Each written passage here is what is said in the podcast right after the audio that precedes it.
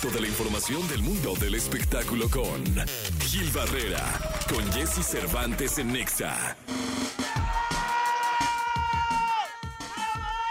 Gilquilillo, Gilquilillo, Gilquilín, el hombre espectáculo de México. Bienvenido, ¿qué nos cuentas, Gilillo?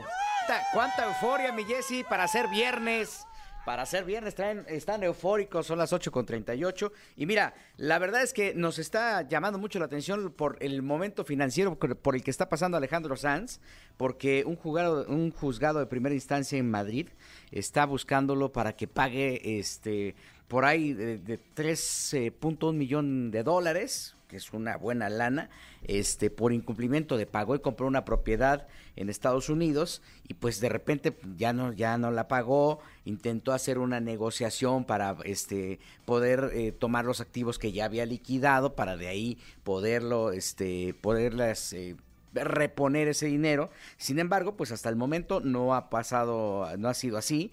Este, esta situación eh, está llevando a quien a quien tiene la deuda a pues a, hacer un proceso jurídico en contra de Sanz. Este, ya han este, tratado de buscarlo por todos lados. Entiendo que de las dos direcciones donde puede recibir notificaciones no las ha contestado. Y esto, obviamente, este, eh, estas notificaciones ya fueron enviadas, pues esto obviamente da eh, como rebeldía, le dicen a, a, a Sanz, es decir, eh, se está haciendo como como hormiga, así, para que nadie lo, lo, lo, atrape, para que nadie lo, lo, lo tenga ahí a la... eh, para que él no reciba las notificaciones, básicamente.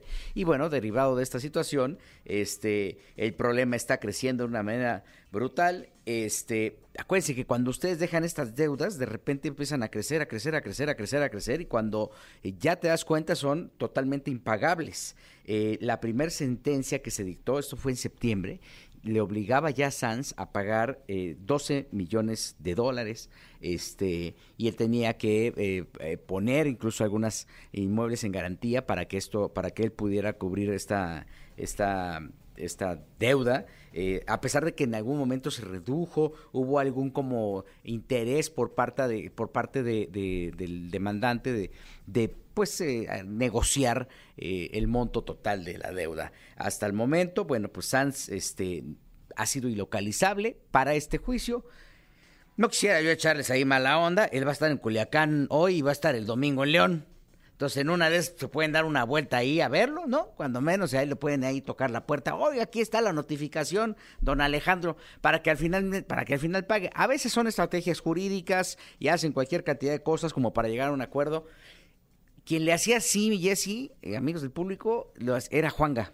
Juanga lo que hacía era que de repente dejaba perder las propiedades, si le gustaba mucho una casa, y luego la recompraba porque le gustaba esa casa y entonces no se quería des- deshacer de ella. Y así la arregló Guillermo Pous, abogado durante muchos años de don Alberto, este, todos sus broncas.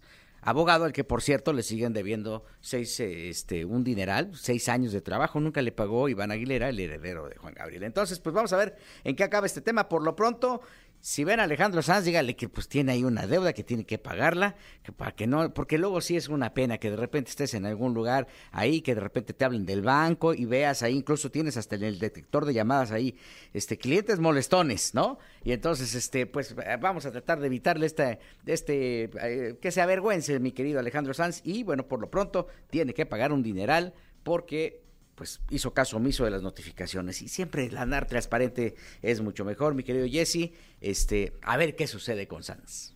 Ahí está, Gilillo, gracias. Buenos días a todos. Buenos días.